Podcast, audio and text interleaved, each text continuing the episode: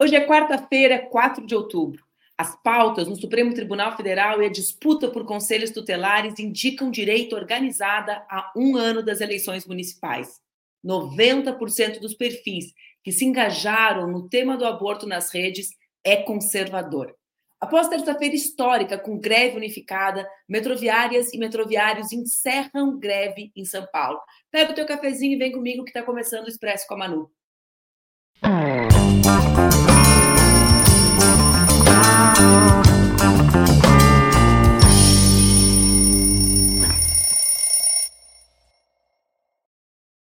bom dia, bom dia. Hoje é quarta-feira, 4 de outubro. Está no ar mais um Expresso com a Manu, nosso programa diário que acontece aqui nas redes do Opera Mundi, com transmissão simultânea nas redes Ninja. Hoje o Expresso começou às 7h35, cinco minutinhos atrasado, só para testar se vocês estavam esperando, estavam ansiosos, ansiosos. Mas, como vocês sabem, o Expresso acontece entre segunda e sexta-feira, às 7h30 da manhã. Vocês podem acompanhar ao vivo ou podem acompanhar depois aqui nas redes do Ópera, nas redes Ninja ou também no formato podcast. Hoje a gente vai conversar um pouquinho sobre um tema que volta e meia tem aparecido aqui no Expresso, que é a maneira como a direita, eu gosto muito de um, de um termo cunhado pelo meu amigo Geraldo Pizarello, que, aliás, nos deu uma entrevista aqui no Expresso sobre as eleições espanholas. Pizarello, que é um grande intelectual espanhol, além de deputado, diz o seguinte, que existe a direita extrema e a extrema-direita. Porque quando a gente separa muito a direita da extrema-direita, parece que a direita é muito mais civilizada do que a extrema-direita. E em grande parte dos países, inclusive no Brasil, na hora H, para nos derrotar, eles não vacilam em se unir. A gente viveu isso em 2018. Mas a gente tem falado bastante como a extrema-direita e a direita extrema estão organizadas e na ofensiva política, apesar da ineligibilidade de Jair Bolsonaro e apesar de não estarem no governo. Bom, alguns temas estão sendo objetos, aqueles justamente aqueles temas que estão sendo julgados pelo Supremo Tribunal Federal, como a descriminalização da maconha, do aborto e o debate sobre o marco temporal, têm sido objeto de mobilização desses setores da sociedade nas redes e nos espaços institucionais. Em meio aos julgamentos do Supremo, circulam nas redes diversas fake news. A gente usa fake news aqui porque é o termo que vocês mais compreendem, né? O sistema de produção e de distribuição de notícias falsas, de desinformação. Quais são essas, uh, quais são esses conteúdos prioritariamente? Bom, banheiros unissex nas escolas, câncer, e agora, na última semana, cancelamento das eleições dos conselhos tutelares. Para a gente ter uma ideia dos dados, 90% dos perfis engajados no tema do aborto nas redes, após a ministra Rosa Maria Weber publicar o seu voto defendendo a descriminalização, 90% dos perfis eram perfis engajados contrários ao tema. Isso que a gente viu, uma mobilização, um esforço das mulheres, né, gente? Porque, via de regra, todos os temas que se relacionam com, a, com, com, esse, com o tema do aborto, ou mesmo com outros temas relacionados à saúde reprodutiva, os homens não se engajam. Mas, apesar dessa mobilização das mulheres na, nas redes, 90% dos perfis engajados eram contrários ao tema. Das 784 mil publicações, ou seja, não é uma amostra irrelevante, a maioria eram manifestações contrárias. O professor aqui Olha só, vou falar, vou falar bonitinho dele, depois eu explico. O professor de estudos de mídia da Universidade da Virgínia, Davi Nemer, que monitora há muitos anos os grupos bolsonaristas, vê uma transição em curso nesse grupo político, que se desarticula sem a participação mais ativa de Bolsonaro no debate público. O bolsonarismo, diz o Davi, hoje está em transição. O Bolsonaro está inelegível e não tem aparecido nas ruas e em campanhas. O STF que sempre foi o inimigo para essa extrema-direita, começa a pautar temas que tocam no pânico moral, que é onde esse grupo prevalece. Houve também votação para, os conselhos tutelares, diz o Davi, que toca nessas questões. Isso não quer dizer que esse grupo está completamente articulado, mas são questões que colam muito bem na audiência. O Davi, para vocês saberem, é justamente o pesquisador que está me orientando, por isso que eu estou aqui estudando com ele. Bom, Agora vamos só trabalhar um pouquinho com os dados. Vocês estão acompanhando isso? Eles, olha só, a Sueli está dizendo que está com muita dificuldade. Vários, vários, de vocês reclamam né, da ausência de notificações do YouTube, dizendo que o próprio que não aparece a notificação do ao vivo. Bom, uh, vejam se vocês assinaram, se vocês colocaram para receber as notificações do programa e do canal. Vamos conversar um pouquinho sobre isso aqui. Por que é importante a gente articular esses temas? A gente tem falado sobre esses temas de uma maneira separada, né? Mas a gente precisa conseguir compreendê-los de maneira mais integrada. A gente falou alguns dias sobre a mobilização da direita extrema e da extrema direita para os conselhos tutelares. Justamente uma mobilização que buscava mais do que eleger conselheiros, buscava garantir conselheiros desvinculados do Estatuto da Criança e do Adolescente, defensores de uma outra pauta, que não a garantia que o Estado vai proteger as crianças. Então, de um lado, o conselho. De outro lado, a gente falou de um conjunto de desinformações. Eu não sei se a gente está com os gráficos aí, mas os gráficos apontam as mobilizações. Eu já falei do tema do aborto, gráfico na hora. Ah, esse é o tema do banheiro unissex. Vejam só o volume de publicações com relação ao tema do banheiro unissex. Vocês estão vendo? Então, na prática, o que, que a gente uh, vê, gente? A gente consegue enxergar que as mobilizações, e aqui é o que eu falei para vocês antes das publicações relacionadas ao tema do aborto. Pode, pode tirar, não sei se é a Laila ou se é a Luísa, porque hoje a turma da produção está tá, está, tá instável a internet da galera. Mas vamos lá. Vamos articular. A gente aqui tem, de um lado, os conselhos tutelares. De outro lado, a mobilização que nós conversamos aqui, organizada por algumas igrejas neopentecostais, pelo Brasil Paralelo, pelas produtoras de extrema-direita, para a mobilização com relação ao filme. Lembram disso? Som da Liberdade. Junto com isso, conselhos, filme, banheiro unissex, aborto, uma, uma mobilização que é virtual e que é também real e que demonstra a forma como eles se enraizam na sociedade brasileira, tornando-se, portanto, uma força não desprezível, uma força que não foi derrotada com a derrota de Jair Bolsonaro. E mesmo uma força que não desaparece, como alguns creem, com a possibilidade da inelegibilidade né, dele próprio. Então, vejam, o bolsonarismo ou a extrema-direita parece se enraizar e conseguir manter um grau de mobilização muito expressiva nas redes e nas ruas. Nas redes, a gente conversa aqui entre nós, né, gente? É impressionante a falta de vocação da nossa turma para fazer disputa de ideias nas redes, para bancar as polêmicas que nós precisamos bancar. Por exemplo, ontem a greve dos metroviários, a ideia de que essa greve aconteceu por causa do governador Tarcísio. E vejam, nós temos conselhos, mas temos a direita também bem posicionada. Os dois principais estados da federação, os dois principais estados da federação são governados por essa direita extrema, Zema e Tarcísio, dois péssimos governadores, dois governadores que se contradizem permanentemente, dois governadores comprometidos com o que há de pior, com as privatizações, com a ausência de políticas que possam efetivamente diminuir a desigualdade social ou garantir condições dignas para o nosso povo trabalhador, mas bem posicionados no mapa do Brasil, bem posicionados nas eleições dos conselhos, que são municipais, que são as mais municipais das eleições, né, enraizadas, invisibilizadas, e, junto com isso, com essa ofensiva em torno da questão da, do que eles chamam de guerra cultural.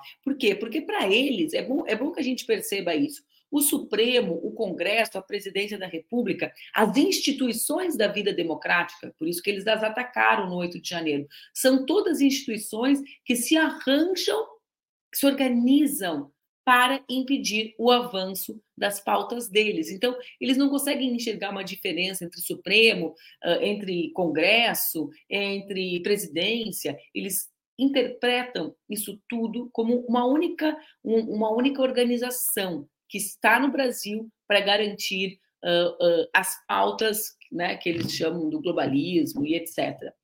Bom, nesse contexto, um elemento para a gente ficar de antena ligada é justamente a maneira como o senador Pacheco, presidente do Senado, se comporta nesse jogo, também ganhando capital político junto a esses setores. Lembrem, né, que na batalha do Senado contra o Supremo, ou seja, para buscar uma identidade própria, o Senado aprova o marco temporal, o Pacheco apresenta a proposta que criminaliza o porte de qualquer droga, defende a redução de idade mínima né, para o Supremo e começa a atuar, né, começa a atuar de uma maneira que vai também ganhando capital político com essa turma. Acho, achei, acho bastante expressivo que a gente acompanhe, bastante importante que a gente acompanhe os movimentos uh, do Pacheco nos próximos dias, nas próximas semanas, para ir vendo como a direita brasileira e como a extrema direita brasileira se articulam, né? E como essas pautas que despertam o chamado botão do pânico moral são pautas de aglutinação, de uma base que uh, não torna-se desprezível na sociedade brasileira a despeito da condição de Bolsonaro de não se eleger. E percebo, Bolsonaro está quase preso, a família de Bolsonaro está toda sendo investigada. Nada disso parece afetar a organização e a força que a extrema-direita tem. E eu repito, muito bem posicionada em estados como uh, Minas e São Paulo, a partir dos governos de estado. São Paulo, ontem, viveu pela primeira vez né, uma, das, uma grande greve de trabalhadores da Companhia Paulista de Trens Metropolitanos, a CPTM, a Companhia Metropolitana de São Paulo, metrô, e da Companhia de Saneamento, a Sabesp. As três organizações, trabalhadores e as trabalhadoras das três organizações se uniram numa greve conjunta na terça para protestar justamente contra a agenda de privatizações do Tarcísio. Por quê? Porque essa gente se consagra, digamos assim, mobilizando essa agenda do pânico moral, mas, atenção, executa uma política que é a política que a direita extrema brasileira sempre defendeu. Então, o Tarcísio leva adiante uma pauta de privatizações, mesmo que eleito a partir dessa mobilização do pânico moral que ele desperta. Bom, o Tarcísio agiu como um provocador. As trabalhadoras, por exemplo, propuseram, e falo às trabalhadoras porque a companheira que preside o sindicato é uma companheira de luta, uma mulher de luta, para vocês verem como tem conexão entre essas questões de classe e de gênero, mas vamos lá. A, a companheirada do sindicato propôs que as catracas ficassem abertas, o que o Tarcísio não aceitou e agiu de forma bastante provocadora, não tentando mediar os conflitos, não tentando chegar em resultados, mas apostando no conflito. A marca do dia de ontem é um governador que amplifica o conflito. E a gente conhece essa estratégia, conhece essa tática, né? Bom, o Tarcísio deu diversas manifestações provocadoras, classificou a greve como política, como abusiva, disse que as linhas que iam funcionar eram as linhas, justamente as linhas que estavam privatizadas, e, enfim, não jogou, digamos assim, em nenhum momento para a construção de possibilidades. Foi até, foi, até, foi até irônico, né? Porque justamente num grande momento de defesa das privatizações, ele disse: olha só, quem vai estar funcionando amanhã? Vai estar funcionando a linha 9 mas não foi o que a população encontrou. Acho que a gente tem um vídeo sobre isso aí. Temos o vídeo? Conseguimos passar? Fátima, a dona Fátima que está revoltada. Dona Fátima. Eu tô, boa tarde, Tati. Eu tô revoltada, porque a gente sai de casa cedo anunciando que estava normal, a linha 9. Agora à tarde para a gente voltar. Eu levo três horas para chegar no meu serviço. Você acha que hora eu vou chegar em casa agora? Que hora? Isso é uma falta de humildade, falta de respeito que esses governantes têm pelo, pelo po pobre. Isso aqui não é culpa de, de sindicato, não. É os governantes que não valem merda, não valem nada. Dona Fátima revoltada da terra e assim que tá revoltada, o eco. E a dona Fátima chorando ali. Dona Fátima está revoltada com as pessoas certas. O que, que ela diz? Isso aqui não é culpa de sindicato, não. Isso aqui é culpa dos governantes, ou seja, do Tarcísio que, como é que ela fala? Que caga, que, né? Ela usa ali uma expressão à altura, né, do que essa turma tem feito governando São Paulo e da maneira provocadora, né, com que ele se comportou ontem. Bom, a dona Fátima deu o recado, o jornalista ali ficou estupefato. Aqui nos Estados Unidos também há muita muito assunto nas instituições acontecendo. Eu estava falando ali da maneira como Pacheco tem se comportado, da maneira como a extrema-direita se mobiliza. Bom, falei, a Vânia está falando aqui sobre a Carris Falei ontem sobre a Carriza aqui, Vânia, um verdadeiro crime. Mas vamos lá. O republicano aqui nos Estados Unidos, Kevin McCarthy, foi destituído do cargo de presidente da Câmara dos Estados Unidos ontem. Esse fato era inédito na história das instituições norte-americanas. Bom, vamos lá. A Casa, né, a, a Câmara dos Estados Unidos, aprovou uma moção por 216 votos a favor e 210 contras, retirando o congressista do seu cargo. Essa foi uma decisão inédita. Falando dos Estados Unidos, antes de chamar o Luiz Maurício para conversar aqui comigo, senão me engato conversando aqui, acho que eu estou na segunda-feira e fico falando para sempre, Luiz Maurício. Aconteceu algo irônico que eu gostaria só de compartilhar com vocês para que a gente reflita. Ontem a gente comentou aqui sobre a situação uh, da, dos vencedores do Nobel de, né, de Medicina, da Kathleen Caricó e do Drew Weissman, que foram premiados pelas pesquisas que permitiram a criação das vacinas contra o Covid. Evidentemente, a Universidade da Pensilvânia fez uma publicação comemorando a conquista das professoras, sobretudo dela, uma das vencedoras do Nobel de Medicina. Mas vejam só, essa universidade simplesmente é a universidade que há alguns anos rebaixou Kathleen quatro vezes, dizendo que ela não estava à altura do staff da universidade. Bom, ela foi rebaixada, um outro professor assumiu o seu lugar e ela venceu o Nobel de Medicina. Ela que não estava à altura da Universidade da Pensilvânia, que agora celebra a, o prêmio que ela ganhou. Luiz Maurício, vamos conversar? Você está aí, Luiz Maurício?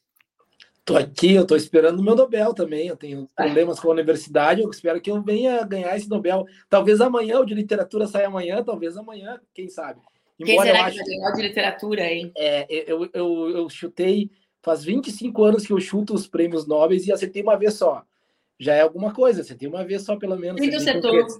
Eu acertei com o Ketz em 2013, eu disse que o Ketz ia ganhar, ele ganhou, então eu fico feliz. Agora, esse ano eu vou de Alice Walker, como todos os anos, Aí eu espero que seja ela. É muito pouco provável que seja, mas a gente torce aqui, né? A gente torce ontem a casa. Vi, eu vi um meme, eu vi um meme ontem que era ótimo. Não vou me lembrar o nome do escritor, mas era assim: ah, o, o mais cotado é o fulano de tal, um escritor que o New York Times diz que todo mundo conhece, mas ninguém de nós sabe quem é. e o Murakami também é um escritor Mas o Murakami hora... nunca ganha, né? Ele é, sempre... toda hora é, é, é, vinculado. O Philip Roth era também, até falecer, ele continuava na, na, na lista como os possíveis. Mas é, Deve é uma chatice estar na lista e não ganhar. É, isso, é, isso, é mais ou menos como o patrono da Feira do Livro. Né? As pessoas ficam esperando, esperando, esperando, passam a vida inteira esperando, às vezes. Mas, enfim. Ai, Maurício, é... é horrível isso aí. É, mas é a vida. Mas assim, eu achei interessante, eu achei muito, muito legal essa, essa, essa, essa menção aí da, do abismo entre a avaliação da universidade e a avaliação do Comitê do Nobel. Não estou dizendo que o Comitê do Nobel é o melhor que existe, não é nada disso, mas assim, olha que interessante, que vergonha para a instituição achar que o trabalho de uma pesquisadora é ruim quando ela recebe o prêmio Nobel.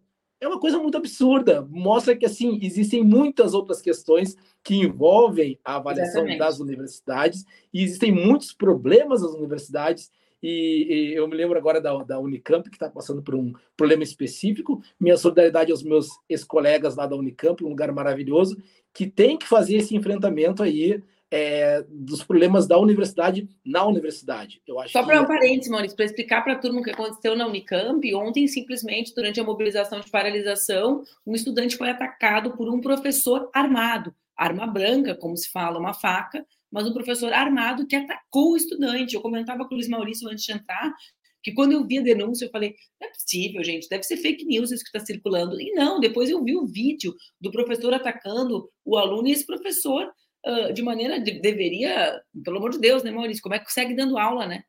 Muito absurdo, mais um flagrante de como a gente tem problemas nas universidades. É, pessoa, pessoal que estava em greve, aliás, minha solidariedade aos grevistas de todos os lugares, da Vila Madalena a Detroit, do, da Cidade Baixa a, a Capão. É muito importante a gente sempre ter em mente que greve causa transtorno. Mas tão importante quanto os transtornos que a greve causa é o motivo pelo qual as pessoas, os trabalhadores entram em greve. Então, isso a gente tem que fazer esse enfrentamento, e eu acho que é, essa senhora que apareceu aí belíssimamente é, discursando, pegou bem, pegou bem a questão, né? É, sempre colocam no bojo da greve transtornos diários que os trabalhadores não socializam porque eles consertam em silêncio. Aí os trabalhadores várias vezes trabalham sem equipamentos de proteção, os trabalhadores trabalham sem as condições mínimas e os trabalhadores seguram isso no osso do peito, como se diz aqui no Sul, no osso do peito, para oferecer um, um, serviço melhor à população, porque os trabalhadores julgam que a população também é, não pode ser prejudicada. Só que chega um momento em que a greve se faz necessária, como instrumento para pressionar os, os, os que detêm o poder para que melhore as condições básicas. Então, assim, privatização, privatização como solução, se desse certo, a gente não teria visto o que a gente viu em São Paulo ontem. Então, assim, a privatização não funciona para resolver os problemas de gestão do Estado. Até Agora, porque... E eu queria vincular, eu queria vincular esse tema da greve que a gente está falando. Aliás, todos eles estão vinculados em alguma medida, mas com o tema da organização da extrema direita, né, Maurício? Por quê? Porque quando a gente fala, quando tu fala assim, se a greve, se a greve aparece como surpresa para uma parte expressiva da população, é porque em algum ponto a nossa comunicação, aqui comunicação no sentido mais amplo, né, com todas as usuárias e os usuários desse serviço cotidianamente, pode estar falha, né? Então eu não acho, eu não acho que aconteça isso. A dona Fátima é a prova de quem sabe que o problema não é a greve e os trabalhadores, são os governos. Mas é um bom caso para a gente falar né, de como cotidianamente a extrema-direita constrói as suas narrativas e como a gente não constrói as narrativas e muitas vezes faz o povo embarcar na ideia da privatização. Quantos de nós já não ouvimos de pessoas comuns, de trabalhadoras e trabalhadores, argumentos absolutamente falhos sobre transporte? A gente está falando da privatização em São Paulo, mas poderia estar falando sobre a privatização da Carris, que, da, que é a empresa de ônibus de Porto Alegre, que foi vendida antes de ontem, né? sem com uma mobilização dos trabalhadores que é longa, mas sem um estardalhaço proporcional na cidade de Porto Alegre, que foi aos pouquinhos se acostumando com a perda de qualidade dos ônibus. Exatamente. E isso aí a gente tem, de novo, o problema da nossa, do nosso engajamento, nossa capacidade de fornecer respostas para situações que nos irritam. A gente abandona as pessoas, a gente abandona as lutas. A gente diz assim: não, não, também tem mais que se dar mal, não mandei votar nessa gente, segue o barco. Só que política é política do cotidiano. A política não é só na hora da, da, da, eleição lá de quatro em quatro anos ou de dois em dois anos, a gente vai lá e elege o candidato, porque essa mobilização da direita e da extrema-direita que tu falou, ela é assustadora porque ela se dá em todos os campos da vida brasileira. Eu digo sempre, dou um exemplo particular, eu tenho alguns livros, mas um deles tem muita dificuldade de circular nas livrarias brasileiras, que é o afromarxismo. Várias livrarias, não coloca um livro na prateleira, porque é um livro sobre marxismo, é um livro sobre a esquerda. Então, veja só, nos campos que a gente gosta de pensar que são campos progressistas, como o campo dos livros, já há uma ocupação razoável da direita, da extrema direita, pautando o que tem que ser lido, pautando o que tem que ser dito e pautando o que tem que ser, o que tem que circular. A gente está perdendo rapidamente a capacidade de convencer as pessoas, porque política é convencimento, né? De convencer as pessoas para que elas tenham condição de escolher, lá depois, dois anos para frente, o candidato com o qual elas consigam se, se relacionar de maneira mais concreta. Porque não adianta a gente ficar esperando que a gente faça tudo na hora da eleição, se essa disputa diária a gente perde. A gente perde porque a gente abandonou, não é nem uma questão assim de dificuldade é, é, da estratégia comunicativa máxima. Isso é uma, uma dificuldade que a gente tem, é, e é claro que existe, e a gente apontou várias vezes aqui, mas ela ainda tem um problema anterior. A gente está cansado. A gente acha que ah, já fizemos muito, já derrotamos Bolsonaro, então tá tudo bem. Esquecendo que eleição tem toda hora, a eleição tem, eleição está aí diariamente, a gente está perdendo as, os debates é, é, é, cotidianos, a gente já não sabe o que dizer para as pessoas. Isso é interessante, que a gente não consegue mais oferecer respostas daquilo que a gente sabe. A gente sabe certas coisas sobre a vida política, a gente e tem eu, um histórico diria, político. Maurício, te interrompendo, eu diria o seguinte: tu, tu falou lá no início dessa tua, dessa tua explanação, a perda de capacidade de pautar o debate. Isso. Então, por exemplo, a gente está correndo atrás do tema do banheiro unissex, a gente está correndo atrás, eles criam uma narrativa com esse filme né? absolutamente, porque eles politizam a questão da exploração sexual, tirando deles da reta, né? Quando na realidade eles são os cúmplices. Por que cúmplices? Porque simplesmente são contra todas as políticas que podem proteger as nossas crianças. Né, porque fazem com que os conselhos sejam espaços esvaziados de defesa do ECA. Então, são cúmplices de um sistema que garante que as crianças sigam sendo vítimas de violência.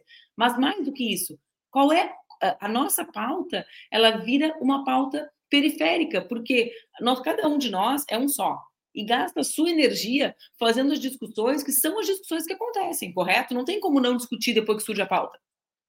Não tem como não, não dá para ficar fazendo assim, ah, vou ficar fazendo de conta que eu não estou vendo, né? Não dá, né?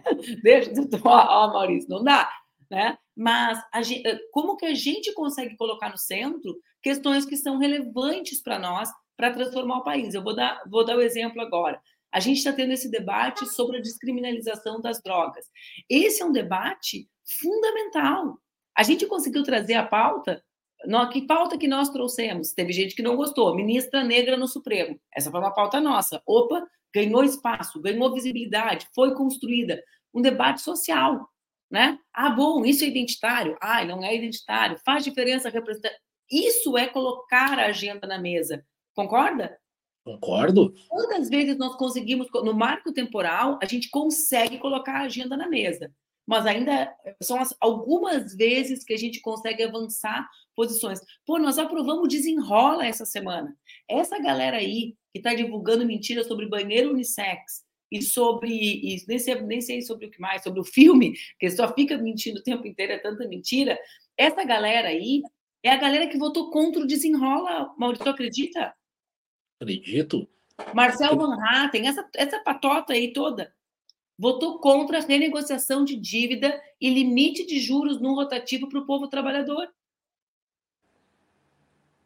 E, e, o mais engraçado é que é, a gente pode pegar essas pessoas no campo delas porque a, a, a, a, fraqueza, vamos chamar assim, intelectual de alguns quadros que defendem bandeiras históricas do liberalismo, que na hora do vamos ver, na hora da conversa séria, não estão dispostos a comprar as consequências dessas bandeiras históricas.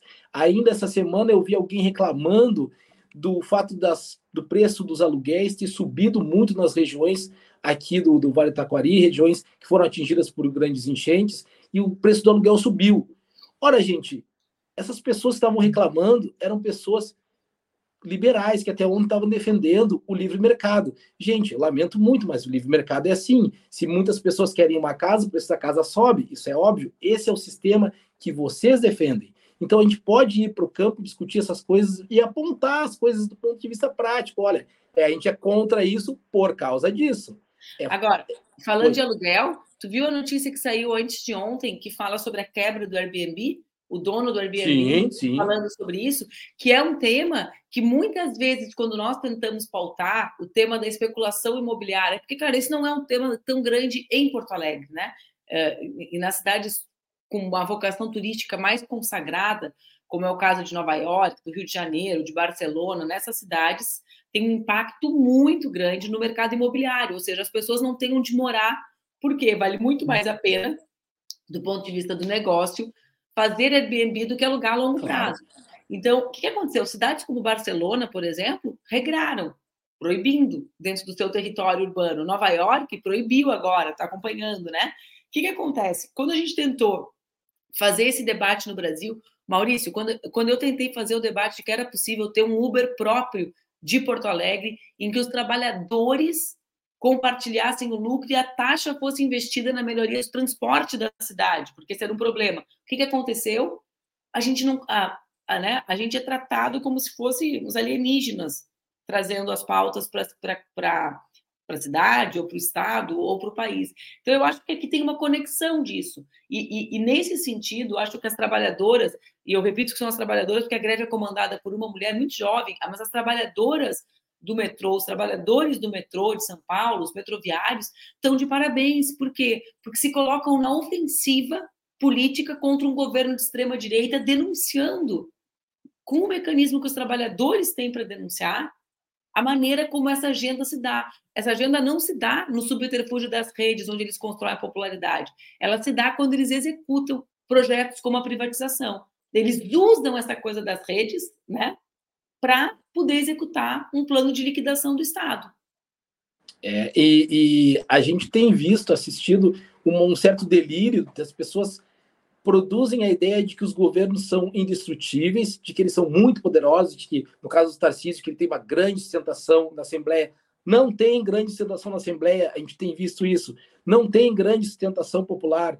Não é impossível, não é absurdo se colocar contra um governo com políticas que aparentemente é indestrutível, porque faz parte da estratégia política de um governo parecer que ele é muito sólido, de que essas políticas terríveis são terríveis, mas têm o apoio da população. Não tem o apoio da população e a gente pode disputar isso campo a campo. Queria fazer uma menção aqui à Vitória, minha, minha conselheira tutelar, que foi eleita essa, esse fim de semana. É, fazendo essas, essas lutas no conselho tutelar, fazendo essas lutas nas bibliotecas, fazendo nas escolas. Ah, é, mas escola sem partido. É, não estou dizendo que as pessoas vão entrar em sala de aula e vão eh, dar o manifesto comunista para os alunos, embora já se fez algumas vezes alguns professores terríveis como eu. Mas, enfim, não estou dizendo que isso é o correto, mas estou dizendo que a gente precisa lembrar que qualquer espaço é um espaço de disputa política.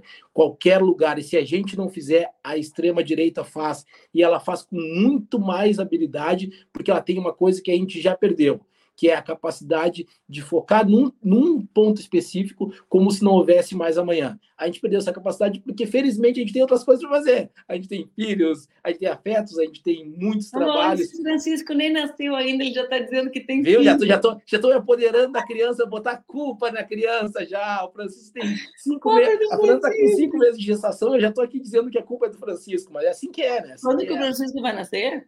Março, março. Eu vou encontrar a Fernanda bem grávida na Flip. Bem, bem encarada, bem encarada. Tá bem no, grávida, reta bem, final. Reta imensamente. Final. Reta final em novembro, final de março. Não, reta final, para mim isso é reta final já.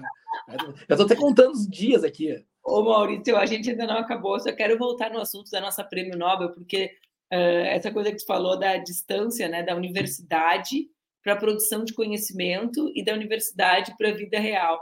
Olha só, eu eu já tinha ficado chocada que as revistas científicas tinham se negado a publicar as pesquisas delas, sabia? Não, não. Os pares. Eu, eu, ontem de manhã eu ouvi um podcast que eu escuto sempre aqui e que eles diziam justamente, olha, os, os várias vezes os artigos dela sobre a descoberta, porque ela fez uma descoberta que deu origem ao tipo de pesquisa que fez com que a vacina pudesse existir, né? Então assim, não é precisamente a vacina, ela descobriu um princípio geral que também proporcionou essa vacina, outras vacinas também, não só uhum. essa. Daí o original, os artigos originais com essas descobertas foram negados pelas revistas. Daí eu fiquei pensando assim, ah, gente, esse negócio de publicar Olha, de, todas aquelas avaliações por pares e, e, e, deixar isso passar é triste. E aí depois, depois o Davi, né, o, o meu orientador falou, e tu está acompanhando a polêmica? No Twitter a polêmica é sensacional, porque a Universidade da Pensilvânia, que é uma das principais universidades do mundo, né, dos Estados Unidos e do mundo, fez um tweet elogiando ela e a galera embaixo para aí, não era o momento que vocês deviam estar com vergonha, pedindo desculpa porque rebaixaram ela, disseram que ela não era, não estava à altura da universidade, né? Então, e, e, e, claro, aqui tem esse recorte de gênero, que é algo que na universidade a gente percebe, não no acesso, no caso brasileiro, porque o acesso é feito a partir de um concurso público em que o nome não conta, né? Conta outras questões, por isso que a gente lutou por cotas, etc. Mas quando da concessão de bolsas, as bolsas de iniciação científica de mestrado e doutorado são distribuídas de maneira desigual entre brancos e negros, uhum. mulheres e homens. Né? Então, onde entra a subjetividade do avaliador, entra o seu background construído nessa sociedade racista e machista, né, Maurício? Não tem jeito. É, a invisibilização dessa, dessa, desses critérios é o que me deixa mais nervoso, assim. Aí o Nobel vem para iluminar essas questões, porque se ela não tivesse ganhado o Nobel, a universidade ia dizer assim, viu, a gente fez e estava certo fazer. Aí ela ganhou o Nobel, a universidade deveria se encher de vergonha, como o pessoal apontou, mas não vai se encher de vergonha, vai usar isso para ganhar mais alunos. E não duvido que daqui a pouco venha uma campanha dizendo que é lá em que as mulheres podem ser as verdadeiras pesquisadoras e realizar o sonho de ganhar o Nobel. É, exatamente. Ó, Maurício, boa reforma para ti. Tá terminando. E hoje, bom jogo, né? Mas eu vou, eu vou, ter, eu vou dizer isso. Bom jogo hoje. Hoje aqui, nós estamos sozinhos, nós estamos sem o Duca, mas eu vou tentar até fazer um churrasco, eu mesmo. Ó, vai sair. Um beijo grande. Boa sorte no churrasco e boa sorte para nós hoje de noite. Ó, o pessoal está comentando dos teus livros embalados. O cara cuida dos livros, né, É, não, é que a gente está em obra aqui, tem que estar tá embalado, senão a, tem poeira por todo lugar aqui. Que capricho, depois, né, cara? Semana que vem já vão estar direitinho no, no, no lugar deles. Dói cap... muito ver assim. Dói muito, dói Maurício, muito. que capricho. Beijo. Até mais, gente. Até semana que vem. Gente, Alice, o que você está fazendo de pé, Alice? Eu estou vendo aqui os comentários. Alice, muito cedo para você estar de pé. Nem a Laura está de pé ainda, que tem aula agora. O perfil do Luiz Maurício, se alguém se consegue colocar aqui rapidinho o perfil do Luiz Maurício para as pessoas acompanharem lá. Está aqui, ó, siga Luiz Maurício Azevedo. Esse é o perfil. Bom, por hoje é só. Chegamos ao fim desta quarta-feira, que amanhece lindamente aqui na minha janela. Amanhã a gente se encontra junto com a Mara Moira para conversar sobre as notícias do dia. Hoje, a gente está tentando trazer esses temas da organização da extrema-direita nas eleições de 2024 sem nenhum tipo de pessimismo, mas justamente para que a gente perceba a dimensão da nossa vitória em 2022 e a possibilidade de nós, nos, a necessidade de nós nos unirmos e pensarmos em caminhos para a nossa organização. Eu vejo vocês amanhã, certamente feliz pelo meu Colorado. Um beijo, gente. Até mais.